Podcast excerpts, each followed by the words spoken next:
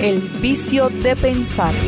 Recoge rosas mientras puedas, los tiempos pasan pronto y esta misma flor que hoy sonríe mañana morirá. En latín lo expresamos así, carpe diem, aprovecha el día, mientras aún pueden vengan flores, porque somos comida para los gusanos.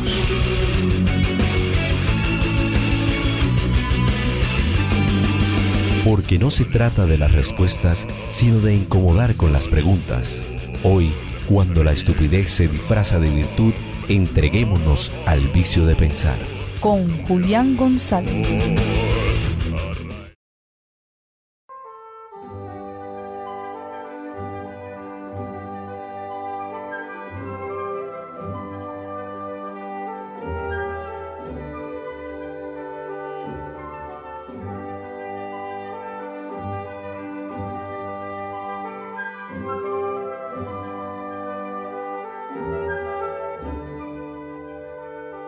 Hola nuevamente, qué bueno volverlos a encontrar en este vicio de pensar.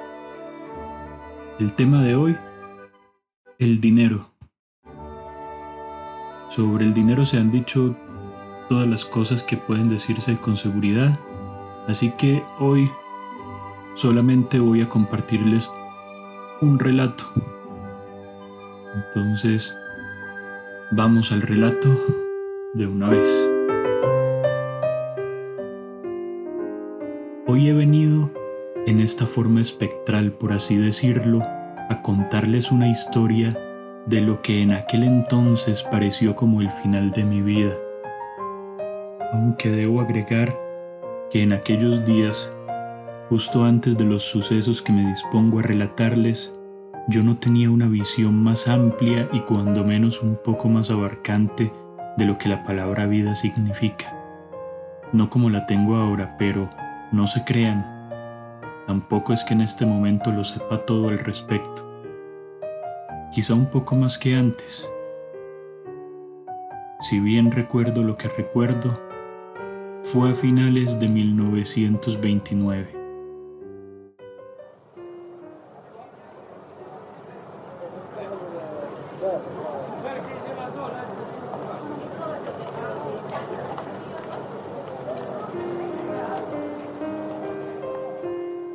Son las 8 menos cuarto del martes 29 de octubre y Wall Street luce más atestado de gente que de costumbre.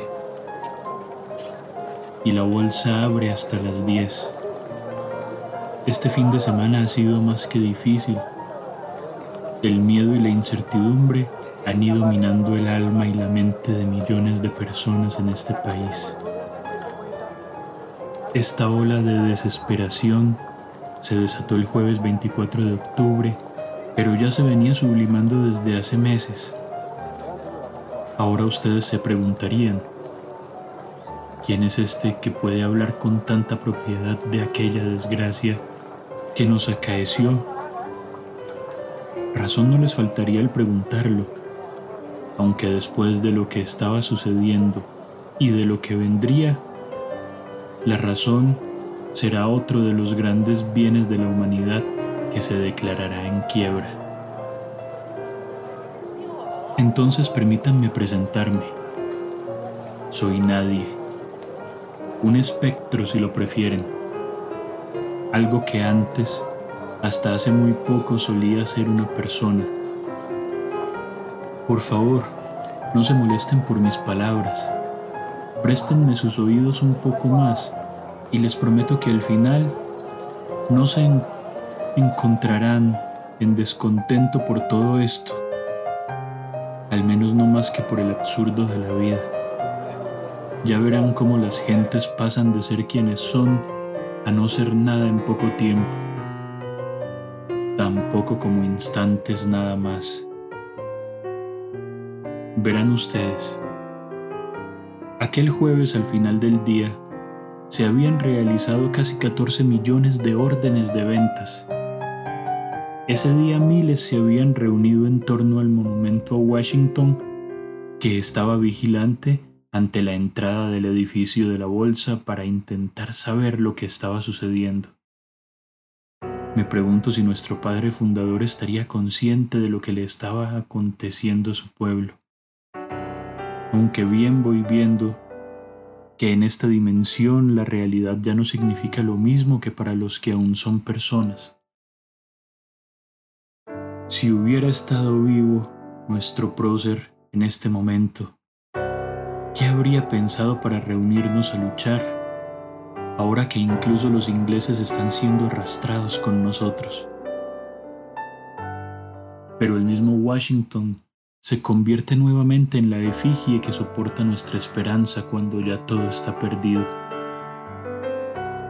Lo que siguió a aquello fue un frustrado rescate de los banqueros que intentaron comprar el miedo de miles con unos cuantos millones. Y bien que esa estrategia sirvió por todo un fin de semana. Ayer volvió el pánico, renovado quizá por la falta de fe en el dinero Bien lo dijo mi viejo amigo Joe Kennedy.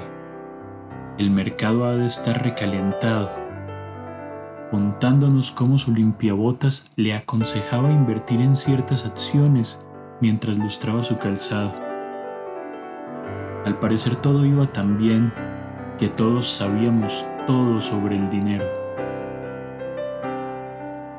Ya son pasadas las 10 menos cuarto y el edificio está por abrir.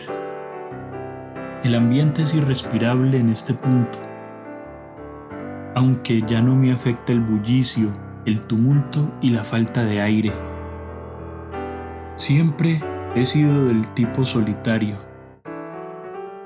Mantuve el contacto social en un estricto mínimo necesario, aunque valga aclarar que siempre fui cortés, con los modales de un caballero solo que preferí la vida tranquila de mi casa de campo a los clubes y restaurantes en los cuales mis finos colegas suelen reunirse.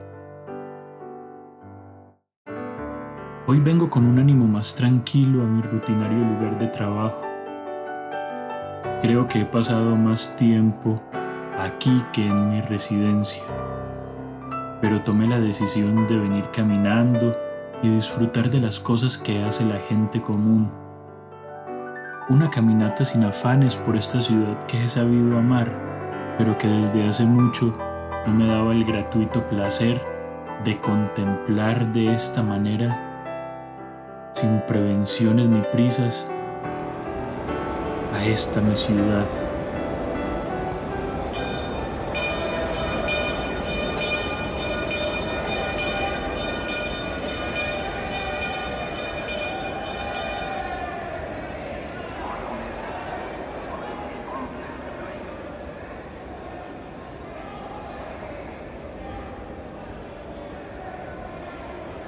Es impresionante cómo la irritación y el miedo se esparcen en pocos minutos en medio de una masa antropomorfa que se mueve casi por instinto.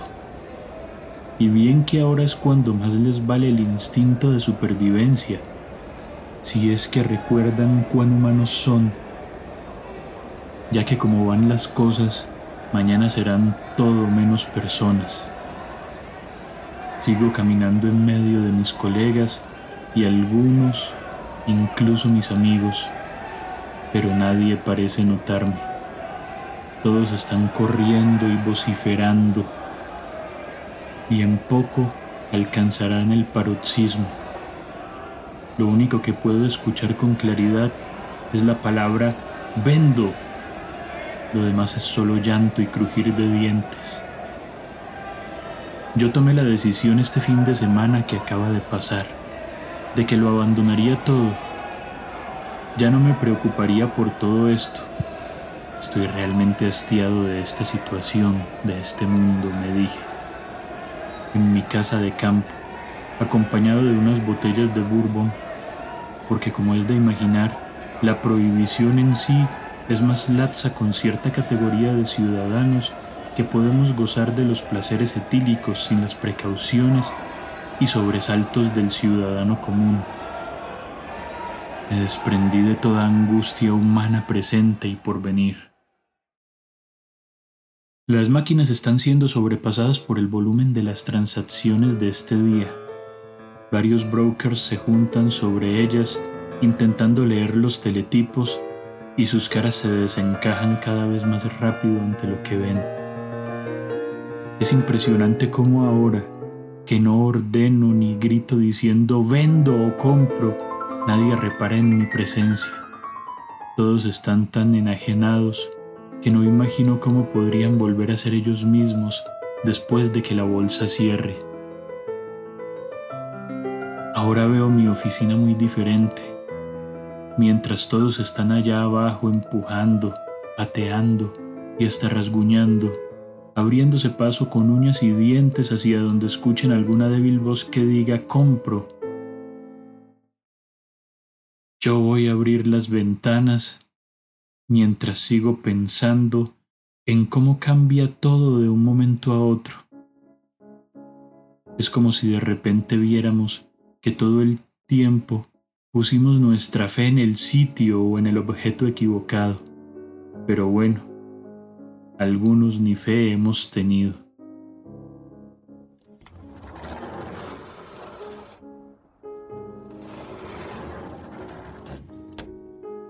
Llevo tantos años trabajando acá y es curioso cómo hasta ahora me doy permiso de sentir el viento y observar mi querida Manhattan desde las alturas, un poco hacia afuera luchando con el viento que golpea mi rostro, recordándome cómo es eso de sentirse vivo. No estoy seguro de dónde he sacado la fuerza para abrir estas ventanas ahora que no soy nada. Ahora que el día termina, se ha pulverizado el récord de ventas del jueves pasado. Todos están destruidos. Me doy un momento para escuchar los lamentos y los histéricos gritos que suben como el humo de las chimeneas en invierno. Frente a esta ventana ya no siento nada. No puedo ir a decirles que comparto sus penas tampoco darles unas palmadas en la espalda. No es falta de empatía. Realmente lamento todo esto y lo que está por venir, pero ya no puedo recuperar lo que acabo de abandonar y me siento tan ligero que casi podría volar. Siento los pasos acelerados y las maledicencias se hacen más audibles mientras se acercan. No deseo que me encuentren aquí y no me queda otra salida. Esto es más o menos como recuerdo aquella semana de octubre de 1929. De todas maneras, si les contara con mayor exactitud cómo sucedieron estas cosas, con seguridad le daría menos credibilidad a mi relato. Desde entonces he sido más libre y en ocasiones me he sentido más vivo de lo que solía estar. Lo que siguió después de aquellos días, seguro ustedes lo han escuchado muchas veces. La miseria recorrió mi país como una plaga que lo arrasaba todo. Las personas perdieron su dinero, su trabajo, su hogar, su confianza, su fe, todo. Aquella peste se extendió por el mundo de forma inexorable llevándolo en pocos años al paroxismo y a la inevitable guerra que destruyó lo último que nos quedaba de humanidad. Pero de ello no tiene caso hablar ahora. Algunos de mis colegas no soportaron la gran quiebra y la depresión que le siguió. Perdieron sus fortunas, sus empresas. Los bancos quebraron también. Y aunque los suicidios no fueron tantos como lo contó el mito posteriormente, Quizá inventaron ese mito para tratar de aplacar la ira de los millares que lo perdieron todo y que fueron los más damnificados. Gente buena, honesta, trabajadora, que fueron condenados a la miseria debido al comportamiento de nuestros hombres de las finanzas, que nos arrastraron a una época de dolor y carencia. De todas formas, Muchos de aquellos corredores, banqueros y grandes industriales recibieron el fuerte golpe y al final se rehicieron, y con el tiempo llegaron a ser incluso más adinerados de lo que habían sido. Pero la gente del común no pudo soñar, con los buenos tiempos otra vez. Muchas familias se destruyeron, muchos murieron en una miseria más allá de lo que puede pensarse. Y así es como ha devenido este mundo en el que, en el que vivimos hoy. Ahora el valor del dinero está sustentado por la fe.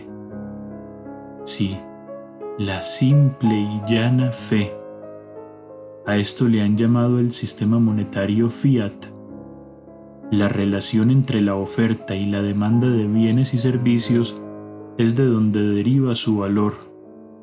Es decir, el dinero tiene valor porque todos tienen confianza en el valor del dinero y le dan crédito a la economía. Esto significa que si las personas, o sea ustedes, pierden la fe en el papel moneda de su nación, entonces el dinero inmediatamente no tendrá ningún valor y los billetes no serán más que papeles de colores, más o menos bonitos, según el criterio de quien con esmero los haya creado. No olviden esto su dinero está respaldado por su gobierno. Y no lo menciono por asustarlos, pero sé que en algunos casos este hecho puede resultar atemorizante, dependiendo, claro está, de la confianza que tengan en sus gobiernos, en sus gobernantes. Creo que por ahora no los agobiaré más con mis recuerdos. Además, Estoy seguro de haber dicho ya todo cuanto quise decir sobre aquella época. Bueno, todo excepto qué fue de mí en aquellos días. Pues verán. Solo les contaré que el sábado 26 de octubre, habiendo dejado, organizado y resuelto cada uno de mis asuntos de negocios y particulares de aquella semana, Pasadas las 3 de la tarde, despedí a mis empleados domésticos, cosa que era habitual en mí cuando deseaba un fin de semana entregado a mis pensamientos. Así que ellos salieron todos sin dilación hacia sus hogares, prestos a descansar para reiniciar labores la siguiente semana. Por mi parte, me confiné en mi amada biblioteca, encendí la chimenea, puse música, limpié mi viejo rifle, me serví, un trago, encendí un habano y estuve bebiendo y releyendo los fragmentos de los textos que más he querido hasta muy entrada la madrugada, hasta que pude escuchar por última vez el reloj cucú anunciando aquella hora en la que la oscuridad es más sublime y bella. El lunes 28 de octubre, en medio de la crisis de la bolsa que ocupaba las columnas de los diarios con editoriales, opiniones y entrevistas a ministros, banqueros, empresarios y todo aquel que tenía algo que decir al respecto, una nota en las páginas interiores sin mucho espaviento, informaba que en su casa de descanso había sido hallado por su ama de llaves el cuerpo de un viejo magnate de Nueva York. Cuando la policía acudió al llamado de la mujer, encontró el cadáver en su biblioteca, desgonzado en un sillón. Sobre la mesa había tres botellas vacías de bourbon, dos copas con restos de licor, algunos libros, y sobre el cuerpo estaba un rifle con el que presumiblemente se había disparado en el pecho. Por lo demás, la nota terminaba diciendo que el departamento de policía había asignado un par de detectives que se encargarían de investigar el caso, aunque todo parecía tratarse de un suicidio. En este punto, podría entender que se negasen a creer en esta historia, y más aún en el hecho de que quien se las haya narrado sea poco más que un viejo espíritu. Seguro que muchos dirán que a estas alturas de la vida, ¿quién va a creer en cuentos de fantasmas, apariciones, espectros y cosas inexistentes, intangibles, y que no tienen ningún asidero real más allá de la, de la mera creencia. Pero a ellos permítanme preguntarles, ¿acaso no creen ustedes en que esos papelitos de colores valen algo? ¿No son ustedes los que creen en el respaldo que sus gobernantes dan al valor de su dinero? Si al final de cuentas todo es una cuestión de fe, ¿por qué no creer en otras cosas menos superficiales, más reales y quizá más trascendentes? Como, por ejemplo, en el valor que cada uno de ustedes posee. Bueno, hasta aquí esta breve historia. Espero que haya sido de su agrado. Me alegra que me hayan podido escuchar. Espero que hayan tenido una bonita semana y espero que la que inician sea mucho mejor. Cuídense y traten de ser felices. Hasta muy pronto.